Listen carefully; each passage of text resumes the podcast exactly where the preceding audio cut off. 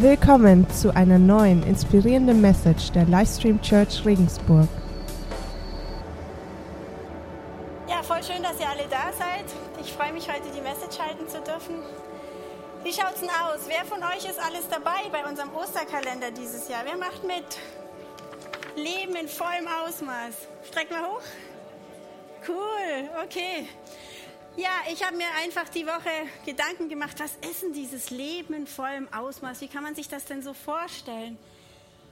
Und ich bin für mich so zu der Definition gekommen, wahrscheinlich ist es ein Leben, wo wir unsere eigenen Begrenzungen überwinden und Gottes unbegrenzte Möglichkeiten in Anspruch nehmen. Deswegen habe ich die, die Message mit dem Titel Den Himmel öffnen versehen, Letztendlich geht es ja darum, dass wir aus dem Himmel einfach von Gott Sachen in unser Leben reinlassen, die so viel mehr sind als das, was wir selber können. Ich bete jetzt zum Anfang. Ja, großer gütiger Gott, du möchtest uns ein Leben in vollem Ausmaß schenken. Und das ist so grandios. Du möchtest uns wirklich mit deiner göttlichen Kraft, mit deinem Beistand, mit deinem Trost beschenken. Und es liegt so sehr an uns, dass wir dir unser Herz öffnen und mein Wunsch heute dieser Message ist, dass wir das zusammen schaffen. In Jesu Namen. Amen. Ja, wie geht's euch damit? Mal ganz ehrlich. Hast du für dich den Eindruck, naja, ein bisschen mehr würde ich schon mit Gott erleben? Streck mal die Hand. Okay? Oder geht's dir so und du sagst, boah, ich erlebe so viel mit Gott, mehr könnte ich gar nicht ertragen? Naja, nicht ganz so viele. Oder du bist ganz neu mit Jesus unterwegs und sagst dir, ja, also das ist schon interessant. Ich möchte von Anfang an wissen, was mit Gott alles möglich ist. Oder du bist heute zum allerersten Mal da. Jesus und Gott ist für dich noch ziemlich Neuland. Dann bist du jetzt einfach gespannt, was kommt. Und ehrlich gesagt, ich hoffe, dass für jeden von euch was dabei ist. Ich habe heute für euch einfach fünf Lebensbereiche von mir persönlich mitgebracht. Also es wird eine ganz persönliche und ganz praktische Message. Seid ihr dafür bereit? Also ich habe einfach fünf Lebenssituationen von mir persönlich mitgebracht, wo ich für mich den Eindruck habe, ja, das sind Bereiche, da erlebe ich Gott. Und der erste Bereich, den habe ich genannt Saat und Ernte. Und zwar geht es da um das göttliche Versorgungsprinzip. Das göttliche Versorgungsprinzip ist nämlich so, wir werden beschenkt durch das, dass wir geben. Also es ist so ganz anders wie das, was uns die Welt vormalt, oder? Wie die Medien. Nimm dir selbst, was dir zusteht, versorg dich, tu dir was Gutes, gönn dir mal so ein richtig tolles Wochenende. Schau, dass du genug abkriegst von dem großen Kuchen. Das ist ja eher so das, womit wir so konfrontiert worden werden in der Werbung und überhaupt so in unserer Zeit und unserer Welt. Aber das göttliche Prinzip ist anders. Ich möchte euch dazu eine Geschichte erzählen. Da kommt ein Rabbi in den Himmel und begegnet dann Gott und sagt, Mensch Gott, ich würde so gern mal wirklich sehen, wie Himmel und Hölle aussieht. Sagt Gott, komm mit. Gehen Sie in den großen Raum. In dem Raum steht in der Mitte ein riesengroßer Topf mit einer richtig lecker riechenden Suppe. Drumherum ist ein Graben und drumherum sitzen Leute mit ganz langen Löffeln. Und die sind alle total abgemagert und sehen total trostlos aus. Die versuchen, die kommen an die Suppe ran, aber mit dem Löffel schaffen sie sich nicht, das Essen zum Mund zu führen. Und sie sind am Verhungern und es ist so trostlos. Ja, das ist die Hölle, sagt Gott. Dann sagt der Rabbi, dann zeig mir doch jetzt bitte noch den Himmel. Dann gehen sie in den Raum der sieht ganz genauso aus. Auch in der Mitte dieser große Topf, auch der Graben, auch die Menschen mit den Löffeln. Nur diesmal sehen die Leute alle total fröhlich aus, total gut genährt. Sie machen nämlich Folgendes. Sie schöpfen die Suppe und füttern die anderen. Und alle werden satt. Ich habe euch das jetzt nochmal bildlich mitgebracht.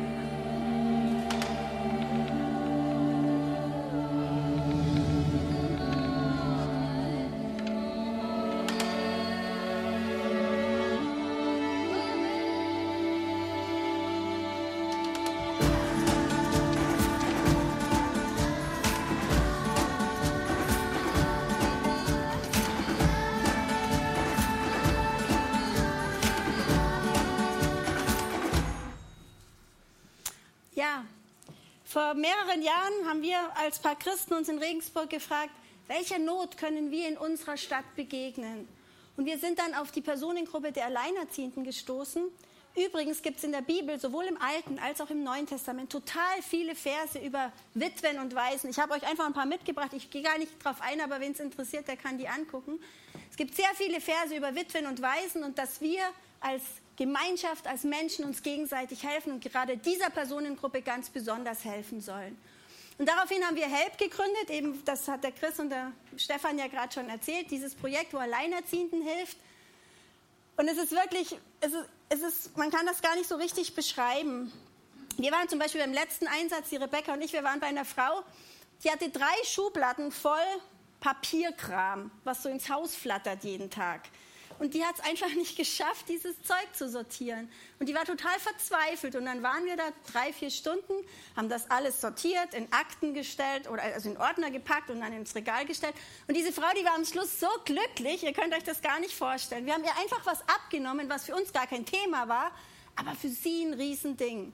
Mit anderen Worten, Help ist irgendwie so eine Situation, wo wir in unserer Stadt denen den Löffel halten können, die vielleicht unsere Hilfe brauchen. Wer da Interesse dran hat, kann gerne nachher zum Büchertisch kommen. Gut, das war der erste Punkt, also dieses Prinzip Saat und Ernte. Der zweite Punkt ist, das Evangelium macht Mut. Ich weiß nicht, wie es euch geht, aber ich habe total oft schon erfahren, dass Worte aus der Bibel mir so richtig Lebenshilfe sind. Bei mir kreisen oft so Gedanken im Kopf, vielleicht geht euch das auch so, und das sind nicht immer Gedanken, die mir gut tun und von denen ich merke, dass sie mich aufbauen. Und wenn solche Gedanken kommen, dann ist es oft total hilfreich, wenn man mit irgendeinem Bibelwort oder mit irgendwas, was Gott vorschlägt, dagegen arbeiten kann. Zum Beispiel, wenn ich mir irgendwie Sorgen über irgendwas mache, was mich einfach richtig stresst und es geht immer so in meinem Kopf rum und zieht mich so richtig runter, dann denke ich mir, ach ja, genau, da steht doch, Sorgt euch um nichts, betet um alles. Sagt Gott, was ihr braucht und dankt ihm dafür. Dann wird er euch euren, seinen Frieden geben. Das steht in Philippa 4,6. Es ist einfach voll cool, wenn wir mit Bibelversen gegen so manches in unserem Leben ankämpfen können, was uns runterziehen will. Weil Gott ist ein Gott, der baut nur auf, der möchte uns aufbauen, der möchte das Beste aus uns rausholen. Und wenn wir sein Wort nutzen, dann können wir uns das echt auch zugute oder eben selber für uns in Anspruch nehmen. Ich bin seit ungefähr 25 Jahren Christ und der Stefan hat ja sehr viel über Disziplin gesprochen die letzten Wochen. Ich weiß nicht, wie es euch geht, das ist nicht meine Stärke. Also Disziplin ist so ein ganz großes Feld, wo mir schwer fällt. Und auch das Bibellesen ist mir sehr lange Zeit sehr, sehr schwer gefallen. Und für mich war eine ganz revolutionäre Sache, als ich mir so eine moderne Studienbibel gekauft habe. Und zwar, das ist einfach so eine Bibel, wo, die, wo der Bibeltext ist und unten sind immer noch Erklärungen. Und diese Erklärungen transferieren ganz oft das, was oben steht, in, in meine Zeit und in mein Leben rein. Und für mich ist das total hilfreich und seit ich die habe, lese ich total gerne Bibel. Also es ist nur so was ganz Praktisches. Ich glaube, es ist wirklich sinnvoll, wenn wir mehr von Gott wissen wollen, dass wir uns dann überlegen, wo kriegen wir es her? Wenn wir mehr über irgendeine Person wissen wollen, dann suchen wir uns auch Informationen. Und wenn wir mehr über Gott wissen will, wollen, dann müssen wir einfach zur Bibel greifen. Und umso mehr man diesen Gesamtkontext versteht und umso öfter man in der Bibel liest, umso mehr entschlüsseln sich einem so ganz viele Gedankenstrukturen Gottes und umso mehr ist man begeistert davon. Also zumindest geht es mir so und vielen anderen, mit denen ich gesprochen habe. In der Bibel steht, wer meine Gebote kennt und sie befolgt, der liebt mich. Und weil er mich liebt, wird mein Vater ihn lieben und ich werde ihn lieben. Also wir glauben übrigens als Kirche, dass die Bibel von Gott inspiriert ist. Ist zwar von Menschen geschrieben, aber wir glauben, dass das, was da drin steht, genau das ist, was Gott wollte, dass drin steht. Und deswegen nehmen wir die Bibel auch sehr ernst. Und ich habe echt gemerkt, umso mehr ich und umso besser ich Gott kenne, umso mehr begeistert er mich auch. Und wir wollen euch echt alle dazu auffordern, selber in der Bibel zu lesen. Wir haben die glückliche Situation, in einem Land zu leben, wo fast jeder eine Bibel hat, viele sogar mehrere. Viele stehen sogar im Schrank und verstauben. Aber das ist nicht der Zweck der Bibel, sondern der Zweck ist, dass wir echt drin forschen und den Schatz, den Gott uns da reingelegt hat, heben. Aber das kann nur jeder für sich und deshalb ermutigen wir euch wirklich, in der Bibel zu lesen. Wer jetzt sagt, okay, das ist jetzt ein Schritt, der ist für mich dran, der kann ja mal mit Psalm 119 anfangen. Da geht es nur um Gottes Wort, nur ein Psalm. Okay, der hat 176 Verse, aber es ist nur ein Psalm und es geht nur darum, wie grandios Gottes Wort ist. Das ist von, wahrscheinlich von dem Priester Esra geschrieben und das ist echt ein cooler Einstieg, weil da macht man sich klar, wie viel das Wort Gottes uns zu sagen hat. Ich habe sogar vor einer Weile angefangen, mir so ein kleines Büchlein zu machen. Das ist für mich total hilfreich. Da habe ich vorne so Themengebiete reingeschrieben, was weiß ich, Dank, Freude, Kraft, Nachfolge in die Seitenzahl. Ich habe dann immer Bibelverse zu diesem Thema und das habe ich immer dabei. Und wenn ich irgendwo bin und mich überkommt, was weiß ich, ich habe plötzlich Angst vor irgendwas, dann schlage ich bei Angst nach und stelle sofort fest, nein, das ist nicht von Gott, das will er nicht. Und es ist so hilfreich, mit dem Wort Gottes zu leben. Also wer die zwei Sachen anschauen will, das ist nachher am Büchertisch. Okay, das war das, der zweite Punkt. Also der erste Saat und Ernte, der zweite das Evangelium macht Mut und der dritte Punkt ist Gottes Reich bauen. Ich glaube, wenn wir anfangen, an Gottes Reich zu bauen, dann fängt Gott an, in unserem Leben echt grandiose Sachen zu machen. Wir haben das erlebt, als wir diese Kirche gegründet haben. Wir waren fünf Leute, die wussten, dass sie das eigentlich nicht können. Wir wussten aber, dass Gott es will und sind losmarschiert und Gott hat eins nach dem anderen arrangiert, wo wir echt nur staunen konnten. Das gleiche war beim Gebetsraum. Wir wollten als Kirche, wo wir gestartet haben, haben wir gesagt, wir wollen unsere Gemeindearbeit unbedingt total im Gebet gründen. Und es hat aber irgendwie nicht so funktioniert. Also wir wollten beten und wir wollten eigentlich total gerne einen Raum in der Innenstadt. Aber wir wussten natürlich nicht, woher kriegen wir einen Raum in der Innenstadt, der bezahlbar ist. Und dann sind wir losmarschiert, waren mal bei einem Kids Church Treffen in so einem Raum und ich habe mir gedacht, boah, das wäre genau der Raum. Und dann haben wir, es, es, hat sich das irgendwie so arrangiert, dass wir uns da ein paar Mal treffen konnten. Dann haben wir da schon ein paar 24 Stunden Gebete gemacht, obwohl in diesem Raum eigentlich ein Laden entstehen sollte. Und dann so im Laufe dieses Prozesses war es so, dass die Frau, die da drin einen Laden machen wollte, plötzlich gesagt hat, sie hat den Eindruck, sie muss uns den Raum jetzt fürs Gebet freigeben. Es geht nicht anders. Dann hatten wir den Raum. Und dann wollten zwei Leute auf ein Gebetsraumseminar fahren, nach Augsburg ins Gebetshaus. Und aus persönlichen Gründen hat es nicht geklappt. Zwei Wochen später kommt ein Anruf und sagt, ja, ich bin der und der, ich kenne euch nicht, aber ich würde euch anbieten, das Gebetsraumseminar bei euch in den Räumen zu halten. Und wir, okay. Dann ist der gekommen, hat uns das Gebetsraumseminar gehalten. Der ist mittlerweile auch Teil unseres Leitungsteams im Gebetsraum. Und so versorgt Gott. Wir standen immer nur da und haben genickt und haben uns gefreut. Also wenn wir mit Gott losmarschieren, dann versorgt er. Und das finde ich echt eine ziemlich coole Sache. Und an Gottes Reich bauen, da gibt es ja ganz viele Möglichkeiten. Zum Beispiel eine Ortsgemeinde wie das hier. Man kann hier einfach an irgendeiner Stelle Verantwortung übernehmen und mit anpacken. Ich lese euch jetzt mal vor, wie Gott sich Gemeinde vorstellt. Und zwar steht es in 1. Korinther 12, 18 bis 28. Ist ein bisschen länger, ich lese es einfach mal vor. Tatsache jedoch ist, dass Gott entsprechend seinem Plan jedem einzelnen Teil eine besondere Aufgabe innerhalb des Ganzen zugewiesen hat. Was wäre das schließlich für ein Körper, wenn alle Teile dieselbe Aufgabe hätten? Aber so ist es ja nicht. Es gibt einerseits viele verschiedene Teile und andererseits nur einen Körper. Das Auge kann nicht einfach zur Hand sagen, ich brauche dich nicht. Oder der Kopf zu den Füßen, ich brauche euch nicht. Nein, gerade die Teile des Körpers, die schwächer zu sein scheinen, sind besonders wichtig. Gott selbst, der die verschiedenen Teile des Körpers zusammengefügt hat, hat dem, was unscheinbar ist, eine besondere Würde verliehen. Es darf nämlich der Körper nicht ein, es darf nämlich im Körper nicht zu einer Spaltung kommen. Vielmehr soll es das gemeinsame Anliegen aller Teile sein, füreinander zu sorgen. Wenn ein, ein Teil des Körpers leidet, leiden alle anderen mit. Und wenn ein Teil geehrt wird, ist das auch für alle anderen ein Anlass zur Freude. Das alles gilt nun auch im Hinblick auf euch, denn ihr seid der Leib Christi. Also ihr seid der Leib Christi. Und jeder einzelne von euch ist ein Teil dieses Leibes. Gott hat in der, Gemeinden, in, den, in der Gemeinde allen eine bestimmte Aufgabe zugewiesen. Ich finde das so cool. Jeder von uns hat eine bestimmte Aufgabe. Und was mir auch ganz besonders an dieser Bibelstelle gefällt, ist, wie sehr auch die Aufgaben betont werden, die scheinbar weniger wert sind. Also ich denke mal, übertragen auf unsere Gemeinde sind da wahrscheinlich so Sachen gemeint, die man nicht sieht, wo man nicht so für gelobt wird. Also wenn man um Viertel vor neun hier ist und mit aufbaut, die Sachen vom Keller hochschleppt oder um ein Uhr immer noch hier ist und die Sachen wieder runterschleppt oder hinter der Theke steht. Und Leute, mal ganz ehrlich, Das sind die Leute, wo Gott sagt, denen kommt eine ganz besondere Würde zu. Und ich feiere wirklich die Leute, die hier dreimal in die Kirche kommen und beim vierten Mal stehen sie hinter der Theke und spülen ab und haben einen riesen Spaß, weil sie alle anderen kennenlernen, die auch dienen. Das ist das Prinzip Gemeinde. Und ich finde, das ist richtig großartig. Und Gott baut mit uns und er versorgt uns, wenn wir mitbauen. Und mal ganz ehrlich, mir tut das immer total leid, wenn ich in Gemeinden irgendwie höre, ja, also ich gehe jetzt nicht mehr in die Gemeinde, weil die haben das und das nicht dann denke ich mir immer, wow, wenn du ein Herz dafür hast oder wenn du feststellst, dass das und das fehlt, bist du genau der, den Gott beauftragt hat, das in dieser Gemeinde zu machen. Das ist das Prinzip. Und wenn wir dann loslaufen, dann werden wir versorgt und dann sind wir wirklich ein Leib Christi, der nach außen auch eine Ausstrahlung hat. Und das mit dem Dienen ist eine große Sache im Evangelium. Ich lese euch mal Philippa 2,5 vor. Jesus, der ja unser Vorbild ist, der extra Mensch geworden ist, damit wir verstehen, wie Leben funktioniert, der war von Anfang bis Ende ein Diener.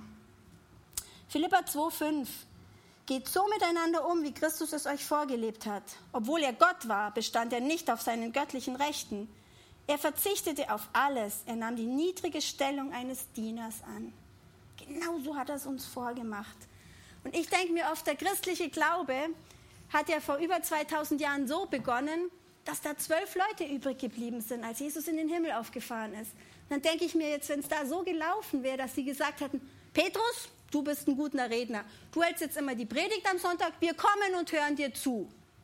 Stellt euch mal vor, glaubt ihr, dass dann das Christentum entstanden wäre? Nein, alle zwölf haben alles in die Waagschale für Jesus gepackt und sind losmarschiert und haben für Jesus gekämpft, haben an seinem Reich gebaut. Wenn du außergewöhnliche Glaubenserfahrungen machen willst, dann kann ich dir echt den Tipp geben, übernimm irgendwo Verantwortung in Gottes Reich. Und es geht los. Du wirst ganz besondere Dinge erleben. Ja, der vierte Punkt, den ich euch mitgebracht habe, ist Einssein mit Gott im Gebet. Ist ganz klar, ich mein Gebet hat Gott wirklich als hervorragende Möglichkeit geschaffen, wie wir ihm nahe sein können, wie wir ihn verstehen können, wie wir mit ihm reden können. Und für mich zum Beispiel ist, ist, der Gebetsraum ein ganz ideales Umfeld. Wir haben ja diesen Gebetsraum in der Stadt und in diesem Raum wird nur gebetet. Da steht nichts, da steht ein Tisch und ist eigentlich nicht viel. Man kann einen Kaffee machen, aber es wird gebetet. Und für mich ist das ideal, weil ich von nichts abgelenkt wäre. Ich komme da rein und weiß, okay, da ist jetzt Gott und ich und sonst niemand. Und dann kann ich mich echt auch in diese Tiefe reinziehen lassen mit ihm, kann seine Nähe spüren. Und wenn ich dann mein Herz öffne, dann öffnet Gott auch echt den Himmel dann höre ich von, also dann kriege ich plötzlich eine Bibelstelle, die ich aufschlage, die so die Antwort auf ganz viele Fragen gibt, die gerade in meinem Leben sind und so weiter. Ich erlebe einfach total coole Sachen mit Gott. Und wir müssen uns klar machen, Gott ist immer da, nur wir meistens nicht. Oder wir stehen nicht auf Empfang. Ich glaube, wir müssen uns einfach ganz bewusst Zeit für Gott nehmen. Und wenn wir uns die nehmen, dann öffnet er uns auch den Himmel. Der Tim Keller hat ein total schönes Zitat über Gebet gesagt, das ich euch mitgebracht habe. Gott gibt uns entweder das, was wir gebeten haben, oder das, was wir gebeten hätten, wenn wir wüssten, was er weiß. Ich finde das ziemlich cool, weil manchmal denken wir, warum macht er das jetzt nicht? Aber Gott weiß einfach viel besser, was gut für uns ist, weil er hat noch eine ganz andere Dimension. Er hat viel mehr im Blick, als wir das haben. Und wir dürfen darauf vertrauen, dass er es echt gut mit uns meint. In Chroniker 2,17, da steht folgendes. Wenn das Volk, das bei meinem Namen berufen ist, sich demütigt und mein Gesicht sucht, so will ich sie hören und ihr Land heilen. Also Gott ist es echt wert, dass wir ihm unsere wertvollste Zeit bringen. Und es ist ziemlich cool, sich so ganz intensiv Zeit für Gott zu nehmen, weil dann kann er seine himmlischen Möglichkeiten auf uns runterprasseln lassen und das ist im Gebet. Ja, und der fünfte Punkt, der ist Notfallmanagement Gottes, habe ich es jetzt einfach mal genannt. Gott ist gut zu jeder Zeit. Hat von euch irgendjemand diesen Film Gott ist nicht tot oder Gott ist tot geguckt? Da ist das so ein Schlüsselvers, der sagt, Gott ist gut zu jeder Zeit. Und dann passieren so ein paar Sachen, die die gar nicht verstehen. Am Schluss wissen sie, warum die passiert sind. Und ich glaube, das ist die Königsdisziplin unseres christlichen Glaubens. Wenn wir das geschnallt haben, dass Gott gut ist zu jeder Zeit und wenn wir auch so leben, dann ist es genau so, wie sich Gott es wünscht. In der Bibel steht nämlich an mehreren Stellen, dass wir uns über unsere Krisen freuen sollen im Leben. Freut ihr euch über eure Krisen? Seid mal ehrlich. Also können wir noch dran arbeiten. Mir geht es auch so. Der Todd White hat bei Awakening Europe was Cooles gesagt. Und zwar hat er gesagt, wenn man eine Zitrone auspresst, unter Druck setzt, was kommt dann raus? Zitronensaft, genau. Wenn man einen Christen nimmt und unter Druck setzt, was kommt dann raus? Ich sage euch, was rauskommen sollte. Es sollte rauskommen Zuversicht, Hoffnung und Festhalten an Gottes Wort. Das ist das, was sich Gott von uns wünscht. Und wenn wir das hinkriegen, dann belohnt er uns. Ich sage euch gleich, wie er uns belohnt. Aber vorab noch, ich glaube, wir Menschen sind sehr motivierbar. Und Belohnung ist eine gute Möglichkeit, uns zu motivieren. Ein Beispiel aus meiner Familie, ich weiß nicht mehr genau welches, eins meiner Kinder, die, als die gerade lesen gelernt haben, da sollten die jeden Tag zehn Minuten lesen. Und das war eine Katastrophe. Also sie wollten es nicht, weil es war natürlich noch, es war noch anstrengend, wenn man ja eher so buchstabieren musste. Es war eine Katastrophe. Wenn wir zwei Minuten zusammengebracht haben, war ein Freudentag. Dann habe ich irgendwann gesagt, weißt du was, wir malen uns jetzt eine große Krone auf ein Papier, wir teilen die in 20 Felder und immer wenn du zehn Minuten gelesen hast, darfst du ein Feld ausmalen. Wenn die ganze Krone ausgemalt ist, dann gehen wir zu McDonald's. Am ersten Tag hat er 70 Minuten gelesen, am zweiten Tag 60 und am dritten Tag waren wir bei McDonald's. Und ich musste mir ein neues Motivationsmittel ausdenken. Aber ich glaube, wir Menschen sind durchaus durch Belohnung motivierbar. Und jetzt möchte ich euch was sagen. Wenn wir in Krisen an Gott festhalten, dann verspricht er uns eine Belohnung. Und in der Bibel ist an vielen Stellen vom doppelten Segen die Rede. Also wenn wir eine Krise durchstehen und trotzdem gottgefällig bleiben, an Gottes Wort festhalten, keine faulen Kompromisse eingeben, echt dran festhalten, verspricht er uns den doppelten Segen. Ich lese euch mal ein paar Stellen davon vor, und zwar Sacharia 9, 12. Kehrt wieder zu, zur Festung zurück, ihr, die ihr auf Hoffnung gefangen liegt. Schon heute verkündige ich, dass ich, jetzt, dass ich dir zweifachen Ersatz geben will. Ehrlich gesagt, dieses auf Hoffnung gefangen liegt, finde ich voll cool. Wir sind Gefangene der Hoffnung. Ist euch das eigentlich klar? Es liegt nur daran, dass wir es auch machen. Also es ist der doppelte Segen versprochen wenn wir Gott gefällig bleiben. Dazu müssen wir natürlich wiederum wissen, was Gott gefällt. Und da wären wir wieder bei der Disziplin und auch bei der Bibel. okay. Ein weiterer Punkt, wo uns diese, dieser doppelte Segen versprochen ist, der steht in Jesaja 61, 7. Statt doppelten Schmach und Schande tragen zu müssen, werdet ihr über euren Teil jubeln. Den doppelten Anteil eures Landes werdet ihr erben und euch wird ewige Freude zuteil. Ist das nicht cool? Und auch das Buch Hiob, das ist ja der Klassiker für Leid, den, die ein Mensch erfahren kann. Da ist ja eine Katastrophe nach der anderen. Das Buch Hiob endet damit, weil Hiob an Gott festgehalten hat, hat er am Schluss seinen ganzen Besitz verdoppelt zurückbekommen. Also denkt an diesen doppelten Segen, wenn ihr euch in irgendeiner Krise befindet und haltet fest an Gottes Wort und geht keine faulen Kompromisse ein. Also wenn wir in Nöten und in großen Nöten Hoffnung und Zuversicht ausstrahlen, dann handeln wir so, wie Gott das will. Und mal ganz ehrlich, ist es nicht genau das, was uns Christen eigentlich ausmachen sollte? Dass wir eben gerade dann, wenn es uns beschissen geht, und es geht uns immer mal wieder beschissen, es gibt immer Lebensphasen, wo es nicht so läuft, wenn wir dann trotzdem Hoffnung und Zuversicht ausstrahlen, sind wir doch viel mehr Zeugnis für die Welt draußen, die von, von denen wir ja uns wünschen, dass sie Jesus auch kennenlernen. Also was immer wir durchmachen, wenn wir unseren Blick auf Gott behalten, dann hilft er uns sogar. Also er lässt uns das auch nicht alleine durchmachen, sondern er sagt sogar, er hilft uns, er kämpft für uns. 2. Chroniker 8, 15 steht nämlich, so spricht der Herr zu euch, habt keine Angst und verliert nicht den Mut angesichts dieses riesigen Heeres, denn nicht ihr kämpft diesen Kampf, sondern Gott. Ist das nicht cool?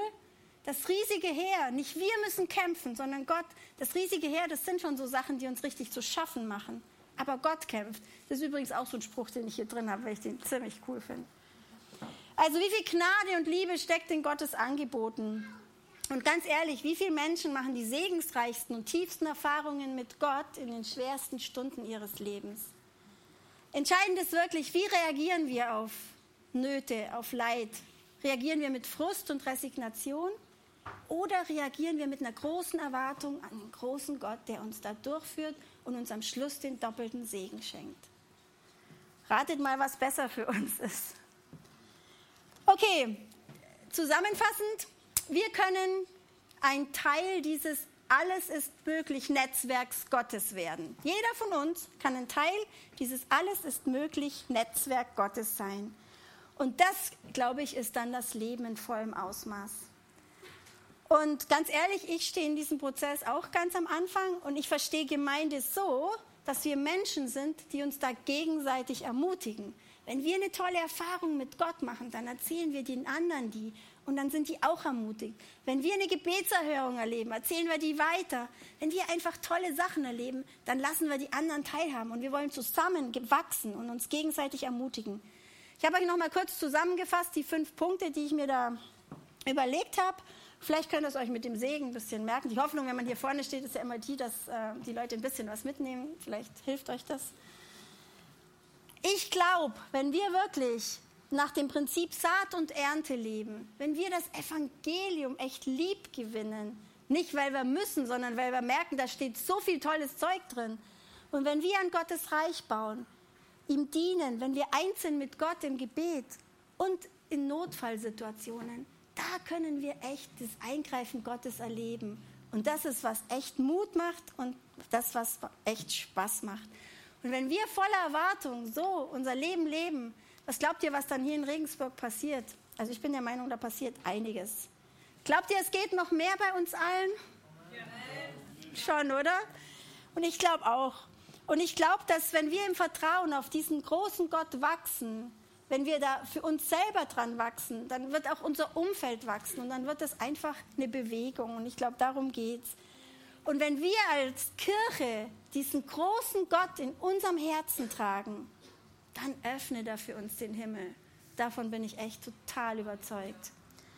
Und wenn jetzt du neu hier bist, vielleicht zum ersten Mal mit Jesus auch noch nicht so viel zu tun hast, wir sind der Meinung, beziehungsweise die Bibel sagt das ganz klar, der Weg zu Gott führt über Jesus. Jesus ist der Weg, die Wahrheit und das Leben. Wenn du heute hier bist und zwar im christlichen Glauben vielleicht groß geworden bist, aber wenn du noch nicht diese persönliche Beziehung mit Jesus angefangen hast, dann bieten wir dir jetzt gleich nach dem nächsten Lied, so wie jede Woche, die Chance, das zu tun. Es geht nämlich darum, Jesus ist für unsere Sünden gestorben und alles, was Gott von uns will, ist, dass wir das anerkennen und dass wir Jesus in, unsere, in unser Leben reinlassen. Das bedeutet nicht, dass wir perfekt sein müssen. Ganz im Gegenteil. Es bedeutet, dass wir anfangen wollen, eben unser Leben nicht allein meistern zu wollen, sondern diesen großen Gott in unser Leben aufnehmen. Und wenn wir die ersten Schritte mit Jesus gehen, da ist es genauso, wie wenn wir ein Gottes Reich bauen.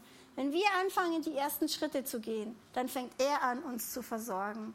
Ich kann euch echt nur ermutigen, wenn das für dich heute dran ist. Du kannst jetzt beim nächsten Lied ein bisschen Gedanken drüber machen. Danach ist das Gebet.